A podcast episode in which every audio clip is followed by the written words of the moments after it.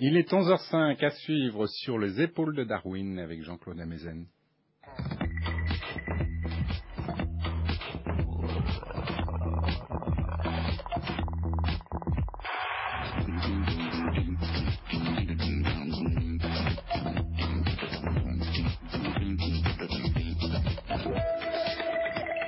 Sur les épaules de Darwin, Jean-Claude Amezen. Bonjour à tous. Sur les épaules de Darwin, sur les épaules des géants. Tout ce qui existe dans l'univers est le fruit du hasard et de la nécessité. Comme un écho à ces mots que Jacques Monod attribuera au philosophe grec Démocrite, contemporain de Socrate dans la Grèce antique, plus de 2200 ans après la mort de Démocrite, Darwin écrit Cet univers immense et merveilleux, incluant l'homme, avec sa capacité à plonger son regard loin dans le passé et loin dans l'avenir, est le résultat du hasard aveugle et de la nécessité. Et encore, il semble ne pas y avoir plus de dessein dans la variation des êtres vivants et dans l'action de la sélection naturelle que dans la direction dans laquelle souffle le vent tout dans la nature est la résultante de lois fixes. Le hasard aveugle est la nécessité.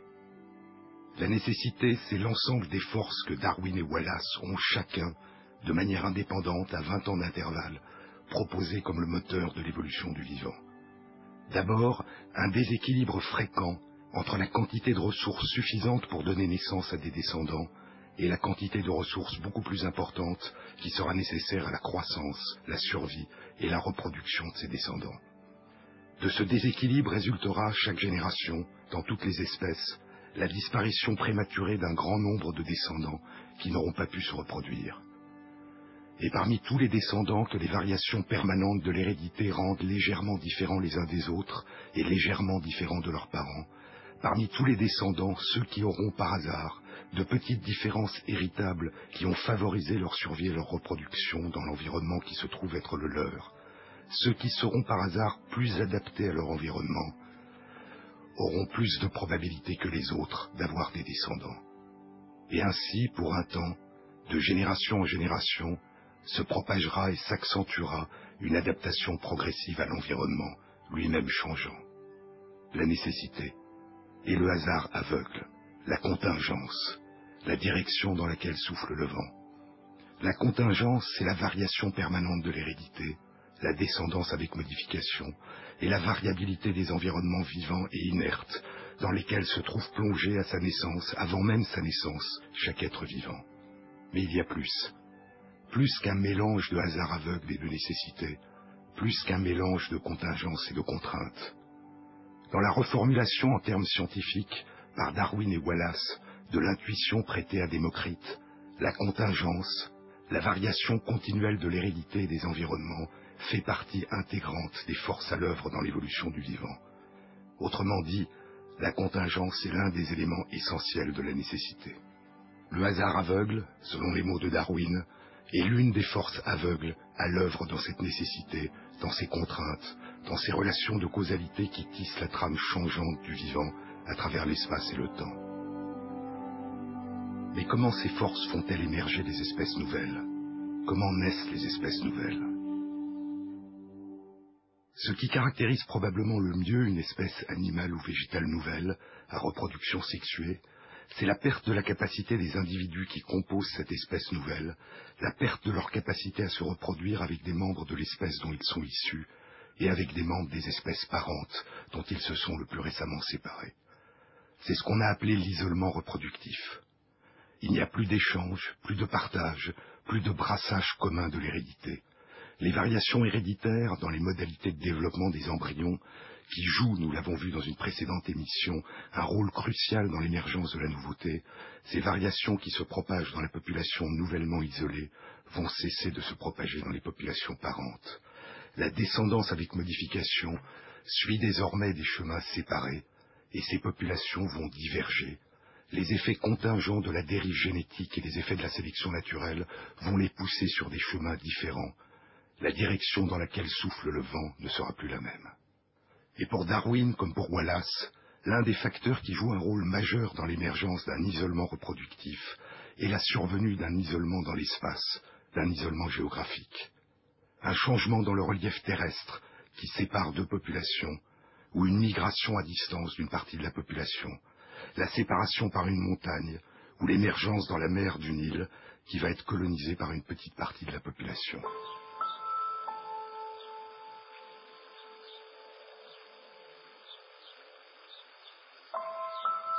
L'isolement géographique aboutit à un isolement reproductif de fait. Les deux populations pourraient se reproduire ensemble, mais elles ne le peuvent pas parce qu'elles sont séparées dans l'espace.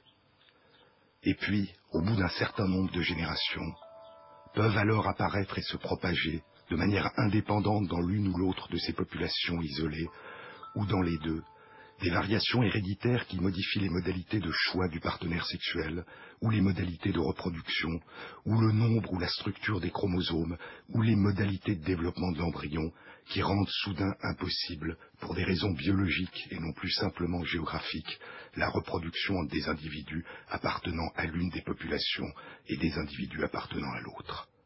Alors existera un réel isolement reproductif, même si les deux populations sont soudain, par hasard, réunies des espèces différentes ont émergé à partir d'une même espèce. L'union entre des individus appartenant à ces deux espèces, si jamais elle a lieu, soit ne donnera pas naissance à des descendants, soit donnera naissance à des descendants stériles. Ainsi, par exemple, les ânes et les juments peuvent avoir des descendants communs, mais ces descendants, les mules et les mulets, sont eux-mêmes, dans la quasi-totalité des cas, stériles. Il y a, entre les chevaux et les ânes, un isolement reproductif.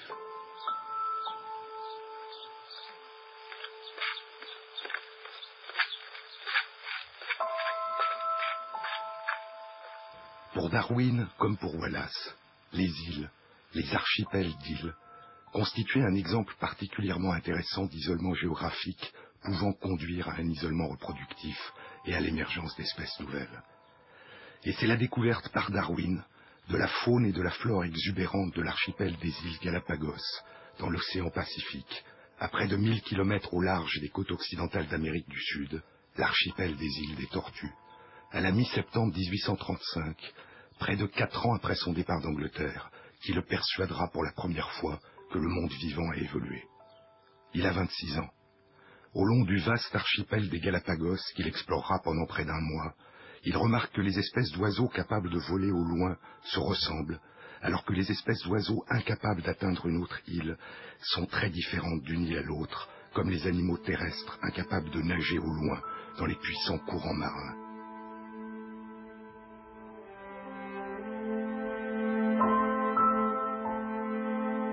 Et il remarque que toutes ces espèces ressemblent par ailleurs à des espèces présentes au large sur la côte ouest du continent sud-américain. Était-ce l'isolement géographique et la durée de séjour dans des lieux différents, des îles différentes, qui avaient pu favoriser l'émergence graduelle à partir d'une même espèce, venue du continent, d'espèces nouvelles? L'histoire de ces îles, écrira-t-il, est extrêmement curieuse et mérite bien la plus grande attention. Quand j'étais à bord du Beagle, navire de Sa Majesté, j'ai été profondément marqué par certains faits qui me semblaient jeter de la lumière sur l'origine des espèces, ce mystère des mystères. Et ce sujet, écrira-t-il, me entra.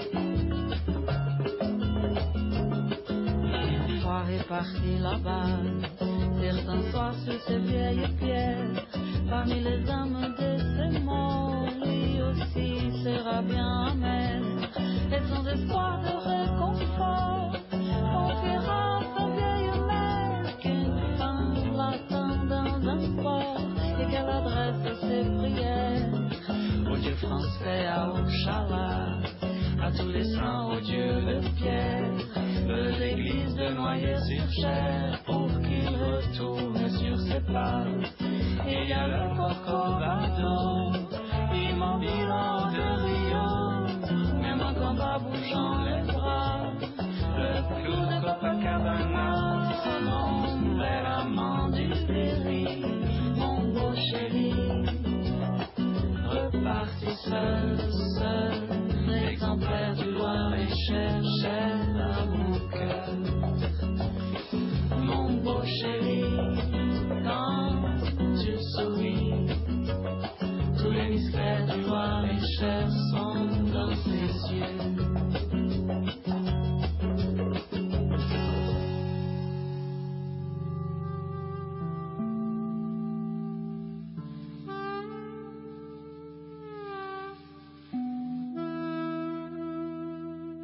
l'âge de 30 ans, trois ans après son retour en Angleterre, Darwin publie le journal de son voyage autour du monde qui connaît un grand succès.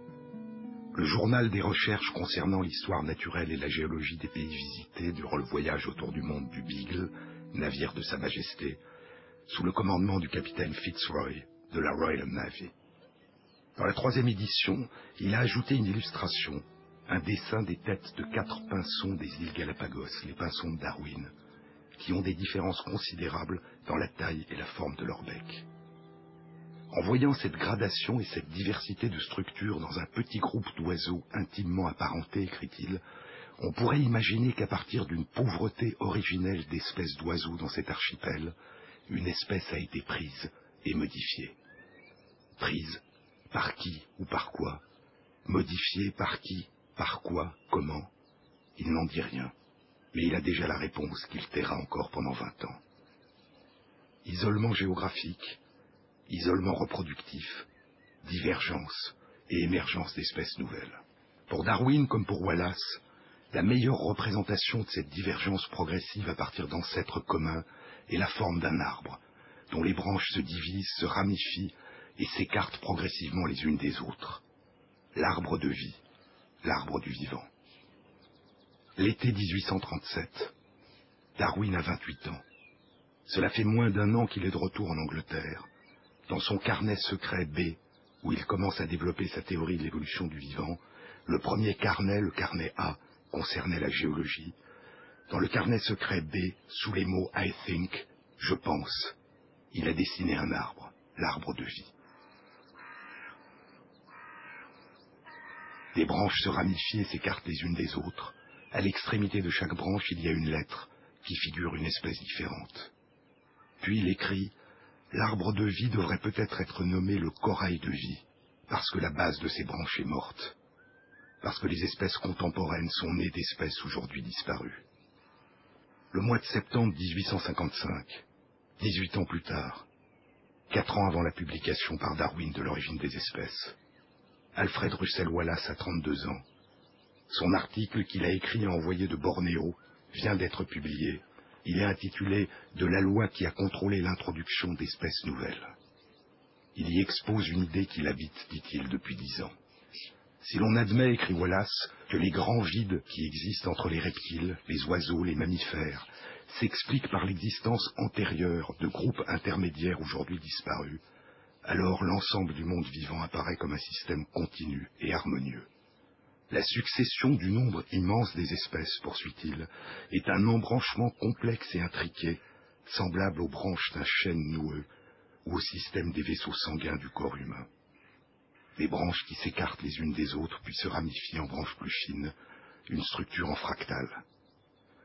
Considérons, dit Wallace, que nous ne disposons que de fragments de ce vaste système, le tronc et les branches principales étant constitués par des espèces éteintes dont nous ne savons rien, alors qu'une vaste masse vivante de petites branches, de rameaux et de feuilles éparses est ce que nous avons à classer.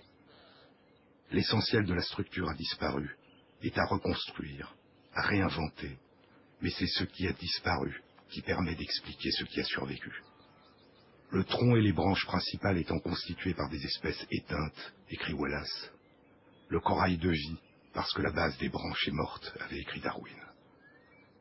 Et en 1859, dans De l'origine des espèces, Darwin, qui a abandonné l'image du corail de vie de sa jeunesse, revient à l'arbre de vie.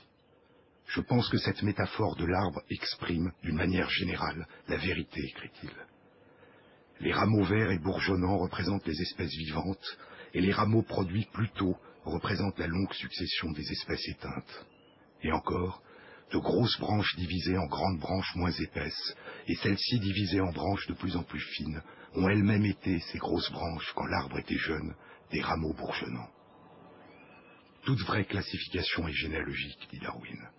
La communauté de descendance est le lien caché que les naturalistes ont recherché inconsciemment. Sans le savoir, classant à partir de degrés de ressemblance et de différence, ce qui ne prend son sens, disent Darwin et Wallace, qu'en termes de relations de parenté. Et la seule image, le seul dessin qui illustre les plus de 500 pages de l'origine des espèces est un dessin abstrait, des lignes, des branches qui se ramifient et s'écartent les unes des autres. Le principe de divergence, écrit Darwin. De la tendance des variétés à s'écarter indéfiniment du type originel, le titre du manuscrit que Wallace lui avait envoyé un an et demi plus tôt et qui avait stupéfait Darwin. Une divergence graduelle, disent Darwin et Wallace, petit à petit. La nature ne fait pas de saut, ajoute Darwin. La nouveauté émerge de l'accumulation de petites différences au long de la généalogie, sur des temps très longs. Nous ne percevons rien de ces lents changements en progression jusqu'à ce que la main du temps ait marqué le long écoulement des âges, écrit Darwin. L'esprit ne peut pas appréhender la pleine signification du terme un million d'années. Il ne peut pas faire la somme et percevoir le plein effet des nombreuses variations accumulées durant un nombre presque infini de générations. Cette métaphore de l'arbre de vie, du buisson de vie, est devenue l'illustration la plus populaire et la plus répandue, l'icône de la théorie de l'évolution du vivant. Mais est-elle celle qui rend le mieux compte de l'histoire qui nous a donné naissance? Il y a près de 45 ans, en 1967, Lynn Margulis propose une hypothèse qui modifie la structure de l'arbre. Son hypothèse apparaît comme une remise en cause brutale de la théorie darwinienne. Son article a été refusé par une quinzaine de journaux scientifiques avant d'être publié, et elle se heurtera longtemps à une résistance violente de la plupart des biologistes, avant que son hypothèse ne soit validée et acceptée. Et sans qu'elle le mentionne, la vision que propose Lynn Margulis ressemble à celle que le jeune Darwin avait initialement proposée pour de toute autre raison, 130 ans plus tôt, avant de l'abandonner. La structure que propose Margulis ressemble plus à un corail qu'à un arbre, au corail de vie.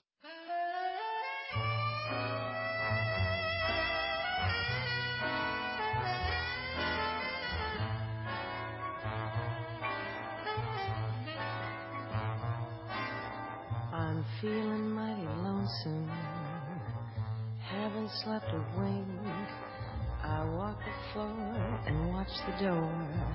And in between I drink black coffee.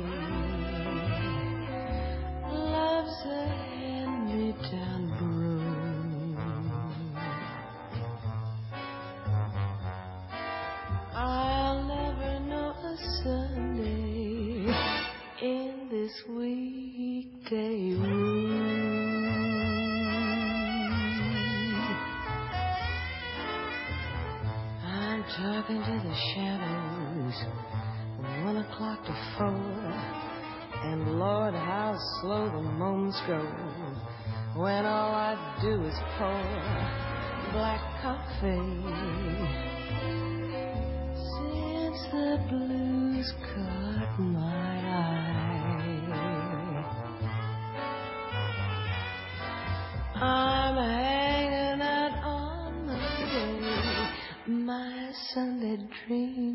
cry.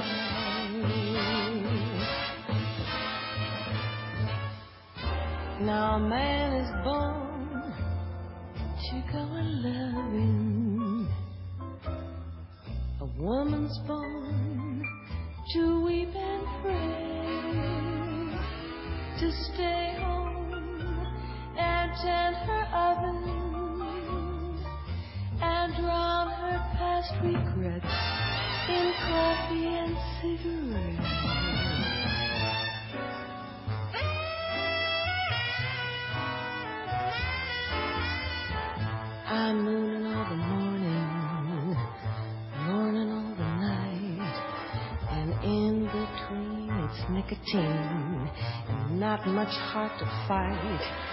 Black coffee, feeling low as the ground. It's driving me crazy, this waiting for my baby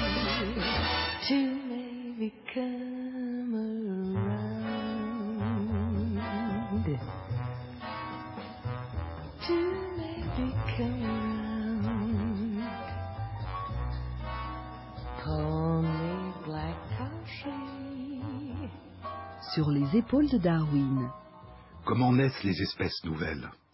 Comment émerge et se propage la nouveauté au long de l'évolution du vivant? Ce que propose Lynn Margulis il y a 45 ans, c'est un processus additionnel qui a pu faire émerger, dit-elle, la nouveauté de manière plus soudaine, plus radicale. Des êtres vivants appartenant à des branches distantes, séparées depuis longtemps, peuvent aussi parfois, dit Margulis, se réunir, fusionnant, donnant naissance à une symbiose, à une branche radicalement nouvelle. L'évolution, dit Margulis, fait soudain un pas de côté.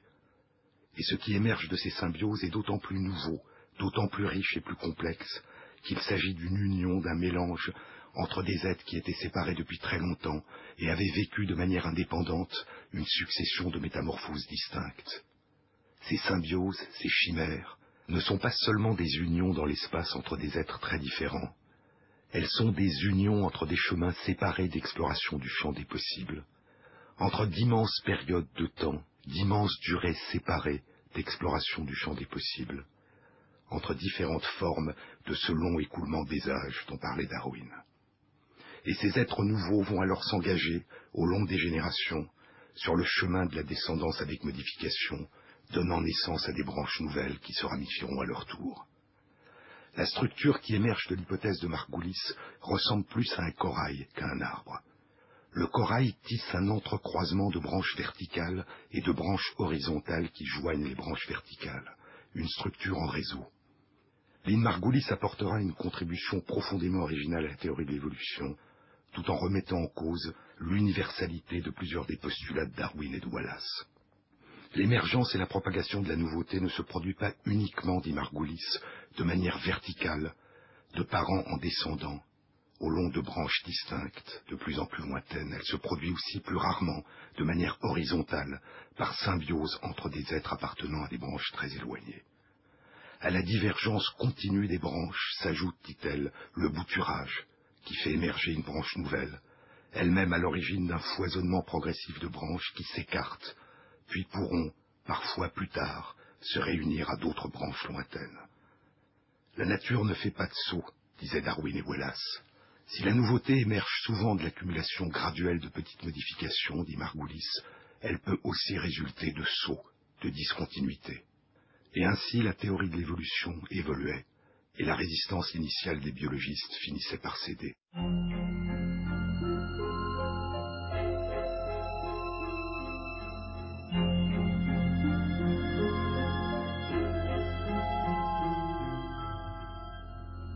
Comme le dira un peu plus tard l'évolutionniste Stephen Jay Gould, différents processus, différentes forces sont à l'œuvre dans l'évolution du vivant à différentes échelles de temps et à différentes échelles d'organisation du vivant, les gènes, les cellules, les organismes, les populations, les espèces et des ensembles plus larges d'espèces apparentées. Et le dessin abstrait, la métaphore qui figure les origines et l'évolution du vivant, se modifie, à la fois la forme des branches, leur éloignement, leurs échanges, leur symbiose, et le rythme, le tempo de ces changements. Dans certaines régions relativement récentes à l'échelle des temps longs de l'évolution, dans les royaumes des animaux et des plantes, les régions qu'étudiaient Darwin et Wallace, le dessin des branches est relativement net. Dans d'autres régions, le royaume ancestral des bactéries, le dessin devient flou. La profusion des échanges horizontaux d'ADN et de gènes est telle qu'elle se surimpose aux branches généalogiques. Et ce qui apparaît, c'est un réseau intriqué. Les relations de parenté se brouillent. Et aux racines du buisson, du corail, de la structure enchevêtrée, la forme se brouille encore plus. Quelle forme pour l'émergence du vivant à partir de la matière il y a environ 4 milliards d'années? Quelle généalogie pour ce qui, pour la première fois, a pris la forme de ce que nous appelons le vivant Et où, quand, comment et combien de fois La vie, avec ses nombreux pouvoirs ayant été originellement insufflés dans quelques formes ou dans une seule, avait écrit Darwin dans la dernière phrase de l'origine des espèces. Une ou plusieurs origines distinctes le dessin se brouille à mesure que nous tentons d'en reconstruire les bases. C'est à sa base, à sa racine, à ses racines.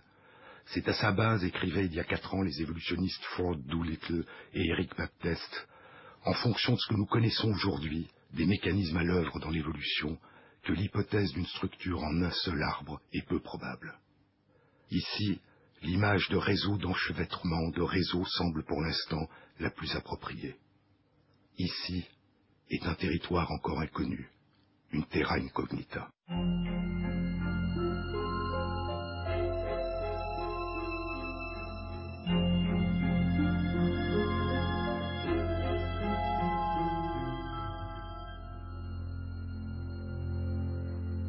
Mais revenons à nos racines plus récentes et à l'hypothèse de Lynn Margulis.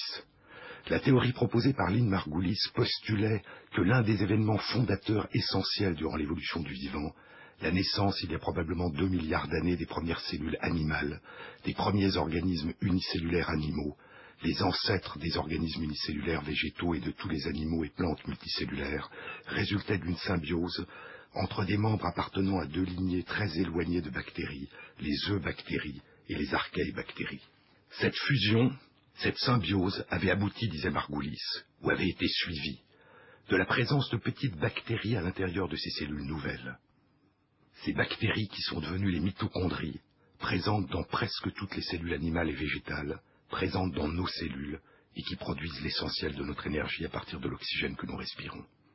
Les mitochondries, ces descendants de bactéries qui ont conservé une partie de leur ADN et de leur gènes, qui se reproduisent dans nos cellules et qui nous sont transmises par notre mère, par les ovules de notre mère. Un biologiste qui observe l'une des cellules de notre corps entrevoit le reflet, une trace vivante d'une période très ancienne où s'est produite, il y a environ deux milliards d'années, l'une des symbioses qui nous ont beaucoup plus tard donné naissance. Une partie des gènes qui permettent la reproduction des mitochondries est passée depuis très longtemps dans le noyau des cellules qu'elles habitent. Et les mitochondries sont devenues depuis très longtemps incapables de survivre et de se reproduire à l'extérieur des cellules et les cellules sont devenues, à de très rares exceptions près, incapables de survivre et de se reproduire en l'absence de leurs mitochondries. Quels que soient les avantages réciproques qu'a apporté cette union ancestrale, la symbiose, l'union, est devenue depuis longtemps irréversible dans la quasi-totalité des immenses diversités d'espèces auxquelles elle a donné naissance. Ainsi en est-il de nous, ni vous sans moi, ni moi sans vous, chantait Marie de France dans le lait du chevrefeuille ni vous sans moi, ni moi sans vous, sous peine de disparaître. Les variations héréditaires au long des généalogies ont scellé, rendu irréversible, une union qui s'est, il y a très longtemps, initialement formée par hasard, transformant le hasard d'une rencontre, une contingence, en une nécessité. Et cette symbiose allait être suivie d'autres semblables. Les premières cellules végétales sont nées à partir d'organismes unicellulaires animaux qui contenaient les ancêtres des mitochondries et qui ont incorporé d'autres bactéries, des cyanobactéries capables de réaliser la photosynthèse.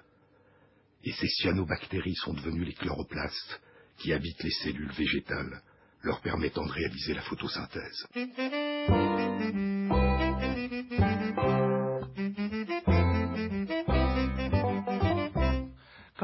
Suis venu au monde, ma mère m'a tout donné.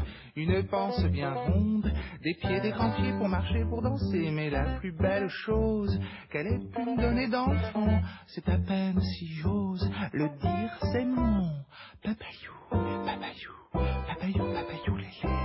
J'ai le plus beau des papayou lélé qu'on ait fait depuis des années. Papayou, papayou, papayou, papayou lélé. Ma mère me disait, faut pas le montrer, ça ferait des jaloux dans le quartier. Ça ferait plein de jaloux qui n'en ont pas du tout, plein d'envieux qui n'en ont pas chez eux, plein de méchants qui n'en ont pas si grand, faut pas le montrer du tout.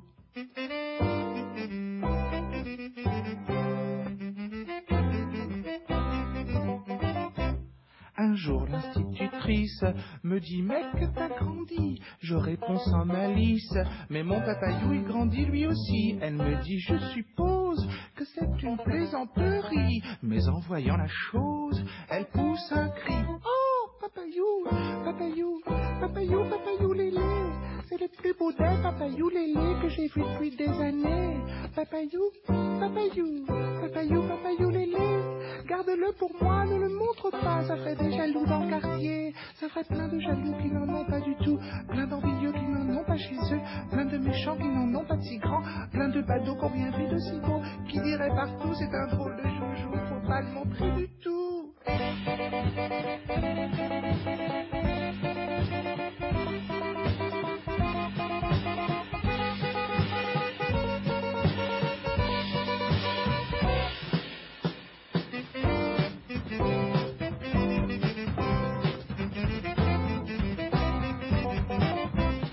Un jour à Colin-Maillard, une fille aux yeux bandés, le découvrant par hasard, me dit qu'est-ce que c'est, qu'est-ce que c'est, qu'est-ce que c'est? Depuis au village, toutes les filles de la région me demandent en mariage pour avoir mon papayou, papayou, papayou, papayou lélé. J'ai le plus beau des papayou lélé qu'on ait vu depuis des années. Papayou, papayou, papayou, papayou lélé. Ma mère me disait, faut pas le montrer, ça ferait des jaloux dans le quartier. Papayou, papayou, papayou, papayou lélé. J'ai le plus beau des papayou lélé qu'on ait vu depuis des années. Papayou, papayou, papayou, papayou lélé. Ma mère me disait, faut pas le montrer, ça ferait des jaloux dans le quartier. Toutes les cellules animales et toutes les cellules végétales évoquent un peu ces poupées russes, les matrioshkas, qui s'emboîtent les unes dans les autres. Mais ici, il ne s'agit pas de la même poupée en plus petit, de la même cellule en plus petit, qui habite dans une cellule plus grande. Les petites cellules qui se reproduisent et qui habitent à l'intérieur des cellules animales et végétales sont différentes de ces cellules animales et végétales. À l'emboîtement s'ajoute le nombre, la diversité et la complexité. Il ne s'agit pas que de l'addition d'ADN, de gènes différents. Il s'agit de l'union de structures complexes des cellules qui réalisent des compartiments nouveaux et donnent à l'ensemble des potentialités de développement radicalement nouvelles. Ce que proposait Lynn Margulis, c'est que l'évolution ne résultait pas uniquement de la succession des variations de parents descendants, au cours de laquelle je devient constamment autre, mais aussi de bouleversements intermittents plus rares, au cours duquel des je distants sont soudain devenus un nous, une collectivité nouvelle. Et ces nous, devenus je, vont à leur tour devenir autres de parents descendants au long des générations, avant peut-être un jour de s'unir à leur tour à des jeux distants et de former de nouveaux nous. Et Darwin ne pouvait imaginer la richesse de la métaphore qu'il avait choisie, puis abandonnée, pour représenter l'évolution du vivant, la métaphore du corail de vie. Non seulement, comme il l'avait dit, parce que la base des branches est morte, non seulement parce que le dessin, l'entrecroisement de ces branches pouvait rendre compte de ces épisodes de symbiose dont il ne savait rien, mais aussi, et cela ne serait découvert qu'après la mort de Darwin, parce que le corail lui-même est un organisme symbiotique, constituée d'une association entre des animaux multicellulaires, les polypes, et des algues unicellulaires qui réalisent la photosynthèse. Les cellules des animaux possèdent leurs mitochondries, et les cellules des plantes possèdent à la fois des mitochondries et des chloroplastes, traces vivantes d'une infection ou d'une capture, d'une cohabitation très ancienne, qui s'est un jour transformée en symbiose. Mais de tels événements se sont-ils aussi produits beaucoup plus tard chez des animaux ou des plantes multicellulaires? Et peuvent-ils encore se produire aujourd'hui? Il y a au moins un vaste monde dans le royaume des animaux, dans lesquels les premières étapes de symbiose semblables sont en train de s'établir actuellement sous nos yeux. Ces symbioses sont encore dans leur immense majorité instables, mais elles sont en train de faire émerger la nouveauté et la diversité, et elles sont peut-être en train de faire émerger des espèces nouvelles. Dans un monde d'une extraordinaire diversité.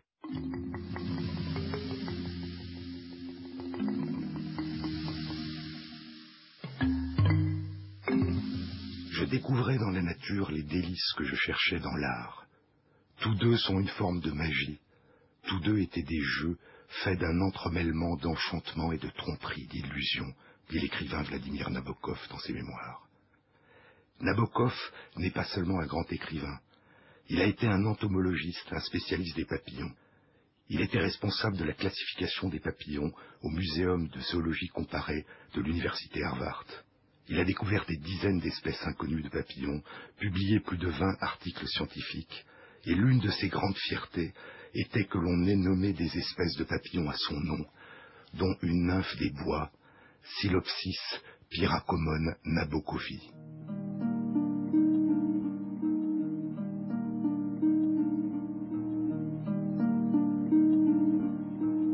Fascine Nabokov chez les insectes, ce sont les mystères du mimétisme.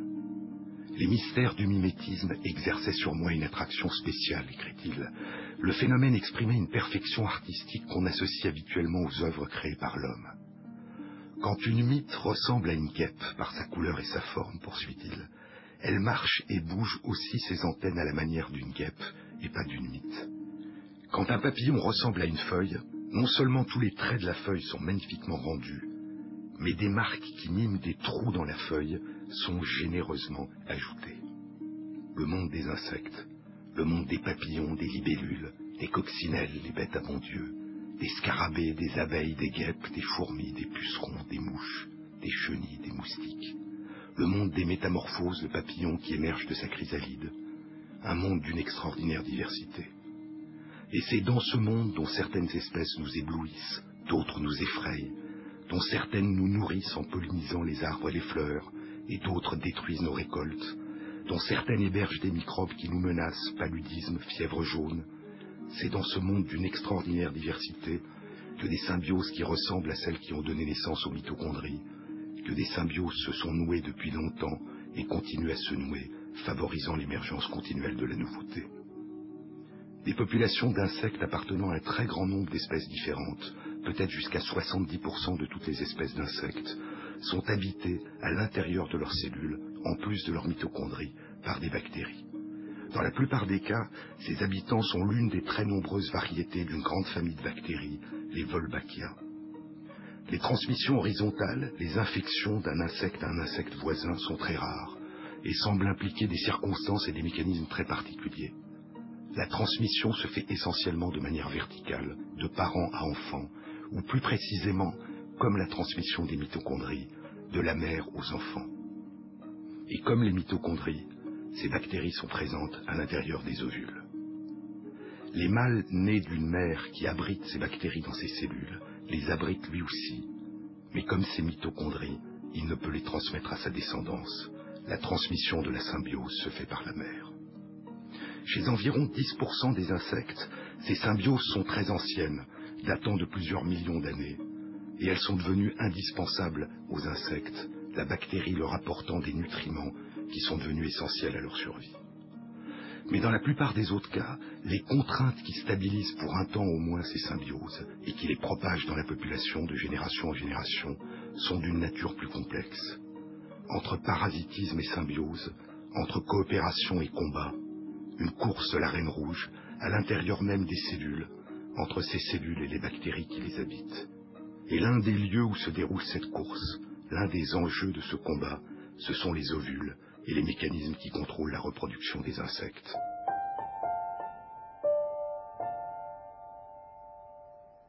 Les modalités de reproduction des insectes sont diverses. Chez beaucoup d'insectes, dont les abeilles, la reproduction sexuée, la fécondation, donnent naissance à des descendants de sexe féminin. Les œufs non fécondés donnent naissance à des enfants de sexe masculin qui ne possèdent qu'une moitié de l'ADN et des gènes de leur mère. Il y a des populations de petites guêpes parasites de la famille Trichogramma d'un millimètre de long qui se reproduisent par parthénogénèse. Elles se reproduisent de manière clonale. Une mère ne donne naissance qu'à des filles qui lui sont presque identiques. La population entière est féminine. Elle est dans un état d'isolement reproductif complet par rapport aux populations voisines qui se reproduisent par la sexualité. Il y a 20 ans, des chercheurs découvrent que si l'on traite ces guêpes par un antibiotique, la tétracycline, elles cessent de se reproduire par parthénogénèse et redeviennent capables d'avoir des descendants communs avec les populations voisines. C'est une bactérie de la famille Wolbachia, présente dans les cellules et en particulier dans les ovules, qui empêche la fécondation des œufs et permet la parthénogénèse, transformant en quelque sorte les œufs qui donneraient normalement naissance à un descendant masculin en œufs féminins qui donnent naissance uniquement à des filles. Et cette interférence de la bactérie avec la reproduction des insectes a au moins deux conséquences. En ce qui concerne la bactérie, le fait que tous les descendants sont de futures mères a pour effet d'augmenter considérablement la transmission de la bactérie dans la descendance. En ce qui concerne l'insecte, son isolement reproductif, en l'absence de tout isolement géographique, constitue probablement une des premières étapes vers l'émergence possible d'une espèce nouvelle. La parthénogénèse, parce qu'elle minimise la diversité à l'intérieur de la population symbiotique qui se propage, expose probablement plus que la reproduction sexuée à une extinction sur des temps longs. Mais il y a d'autres mécanismes par lesquels les bactéries favorisent une descendance exclusivement féminine sans empêcher la reproduction sexuée.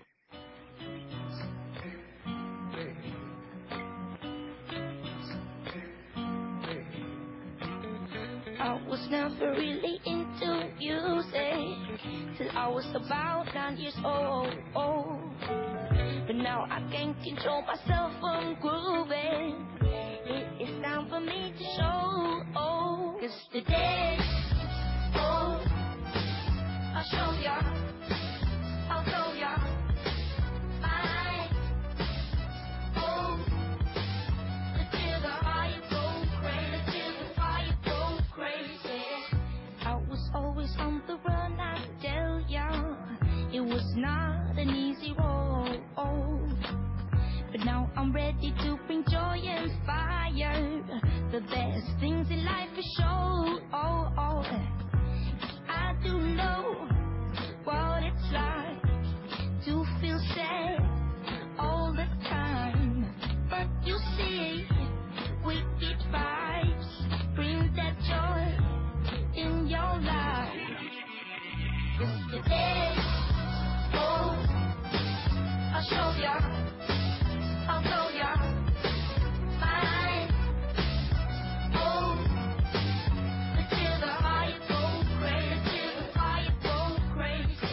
Les épaules de Darwin, Jean-Claude Amezen.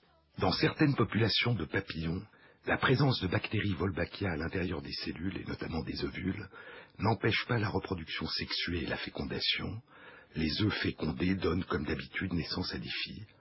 Mais lorsque des œufs n'ont pas été fécondés, la bactérie provoque une parthénogénèse et les œufs non fécondés donnent aussi naissance à des filles. La conséquence de cette coexistence entre reproduction sexuée et parthénogénèse est que la descendance est constituée uniquement de futures mères qui vont transmettre la symbiose à leur descendance. Cette population de papillons symbiotiques reçoit des gènes à partir des mâles non symbiotiques des populations voisines, mais n'en donne plus à la population voisine. C'est un état de semi-isolement reproductif. Mais cet état est en équilibre instable. Si la population symbiotique dérive et cesse de pouvoir se reproduire avec des parents non symbiotiques, elle basculera peut-être entièrement vers la parthénogénèse. Il y a d'autres variations sur ce thème. Il y a une autre forme de féminisation quasi totale d'une population d'insectes symbiotiques, sans perte de la reproduction sexuée. Elle est plus sombre. Ce n'est pas une interférence avec les mécanismes de fécondation, mais un combat entre la bactérie et les descendants masculins. Il y a un peu plus de dix ans, des chercheurs découvrent des populations uniquement féminines de coccinelles en Russie et de papillons en Ouganda. Les mères ne produisent qu'environ la moitié du nombre habituel de descendants. Les embryons masculins meurent. La bactérie qui habite leurs cellules provoque la mort des embryons qui ne sont pas de sexe féminin. Ici, il n'y a pas de parthénogénèse. Les populations symbiotiques dépendent entièrement pour leur reproduction de la présence de mâles non symbiotiques des populations voisines. Et dans la grande population de papillons symbiotiques en Ouganda, la plupart des femelles ne trouvent plus de partenaires mâles. La population symbiotique est probablement au bord de l'extinction. Oscillation. Oscillation entre l'émergence de nouveautés et sa disparition prématurée en chemin. Mais il y a encore d'autres relations plus stables entre symbiose en train de s'établir et isolement reproductif pouvant conduire à l'émergence d'espèces nouvelles. Dans différentes populations de scarabées, de guêpes, de moustiques, de mouches du vinaigre, la présence de la bactérie dans les cellules et dans les ovules a les effets suivants. Les mères symbiotiques donnent naissance à des descendants mâles et femelles qui possèdent la bactérie dans leurs cellules. Les mâles symbiotiques peuvent se reproduire avec des femelles symbiotiques, mais pas avec des femelles non symbiotiques. Les femelles symbiotiques peuvent, quant à elles, avoir des descendants avec des mâles symbiotiques ou non symbiotiques. La diversification due à la reproduction sexuée est à l'œuvre dans la population symbiotique. La population non symbiotique peut contribuer à cette diversification, mais cette contribution est à sens unique. C'est un semi-isolement reproductif, l'une des premières étapes vers une dérive, vers l'émergence de la nouveauté et peut-être vers l'émergence d'une espèce nouvelle. Si on traite la population symbiotique par un antibiotique qui entraîne l'élimination de la bactérie, cette semi-séparation disparaît. Les deux populations se mélangent. Il y a dix ans, un phénomène d'isolement reproductif complet a été identifié entre deux populations de petites guêpes parasites, Nasonia, présentant des différences visibles, l'une a des ailes beaucoup plus petites que l'autre. Elles ne peuvent plus se reproduire ensemble. Chacune des deux populations abrite dans ses cellules une bactérie différente de la famille Wolbachia. Ni les mâles ni les femelles d'une population ne peuvent se reproduire avec les femelles et les mâles de l'autre population. L'isolement reproductif entre les deux populations est complet. Elles semblent, en raison de leur symbiose respective, en route vers l'émergence d'espèces distinctes. Mais lorsqu'elles ont été traitées par des antibiotiques, les guêpes des deux populations sont redevenues capables de donner naissance à des descendants capables de se reproduire. À quelle vitesse de telles symbioses peuvent-elles se propager dans une population? Le mois dernier a été publié dans la revue Science l'identification d'une propagation extrêmement rapide d'une symbiose récente. Il s'agit d'un petit insecte, un puceron, qui ravage à travers le monde les récoltes de légumes, concombres, courgettes, tomates et de coton. Un puceron, l'aleurode du tabac, Bemisia tabaci. La bactérie symbiotique n'est pas une Wolbachia, mais une Rickettsia. En l'an 2000, seul 1% des pucerons dans le sud-est des États-Unis sont symbiotiques. En 2003, la proportion est de 50%. En 2006, elle est de 97% dans la population de pucerons et ce pourcentage est le même en 2008 et en 2009. En six ans, la symbiose s'est propagée de mère en descendant dans la quasi-totalité de la population, qui est non seulement en semi-isolement reproductif, mais qui est désormais quasiment la seule sur le territoire. Là encore, un traitement antibiotique qui élimine la bactérie fait disparaître le semi-isolement reproductif. Mais comment se fait-il que la population symbiotique de pucerons ait eu un tel succès, un tel avantage en termes de reproduction par rapport à la population non symbiotique? Ces symbioses ne font pas que biaiser les mécanismes de reproduction en faveur de la lignée maternelle, elles procurent aussi le plus souvent aux insectes des avantages adaptatifs en termes de survie ou de fécondité. Certaines de ces bactéries fabriquent par exemple une toxine qui protège les scarabées symbiotiques contre les araignées. D'autres bactéries protègent les mouches du vinaigre contre de petits vers parasites. D'autres bactéries les protègent contre de nombreux virus mortels. Mais revenons à la publication du mois dernier dans Science, qui révèle l'extraordinaire rapidité de l'expansion de la population de pucerons symbiotiques. La symbiose, en plus d'interférer avec la reproduction, donne un avantage adaptatif important à l'insecte, un doublement du nombre de descendants qui survivent à l'âge adulte et qui se développent plus rapidement par rapport à la population non symbiotique. Ainsi, dans le vaste monde des insectes, mais aussi dans le vaste monde des vers nématodes et le vaste monde des crustacés, ces différentes formes de symbiose apparaissent et se développent sous nos yeux, dessinant les contours d'une émergence foisonnante de nouveautés et de la possibilité continuelle de naissance, d'effondrement et de renaissance d'espèces nouvelles. Une illustration vertigineuse de la vision de Lynn Margulis. Un mot encore. Ces phénomènes d'union encore instables, en devenir, entre parasitisme et symbiose, entre coopération et combat, n'ont pas seulement un intérêt majeur pour comprendre les modalités d'évolution d'une partie du monde vivant, ces phénomènes peuvent aussi avoir des effets qui nous concernent directement. Ces symbioses modifient souvent le comportement des insectes. Elles peuvent conduire, par exemple, les insectes à changer la nature des plantes dont ils se nourrissent, avec des conséquences soudaines sur nos récoltes. Elles peuvent changer la nature des microbes auxquels les insectes sont capables de survivre, et donc la nature des microbes qu'ils peuvent transmettre à nos récoltes. Mais aussi, ces symbioses peuvent changer les comportements des insectes vecteurs de maladies humaines, et avoir ainsi des effets en termes de santé humaine. L'évolution de la biodiversité est un sujet passionnant en soi, mais il nous concerne aussi directement, parce que nous vivons au milieu de cette biodiversité et parce que nous en vivons. Plonger notre regard à la rencontre de l'évolution du vivant, c'est aussi toujours, sous une forme ou une autre, nous rencontrer nous-mêmes au détour du chemin.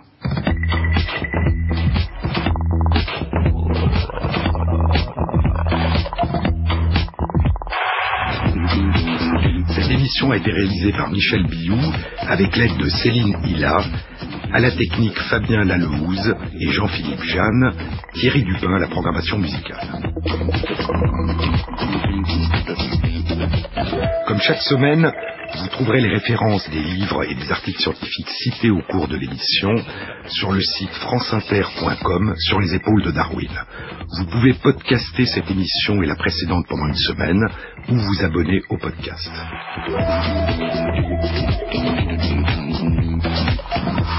Bon week-end à tous, à la semaine prochaine.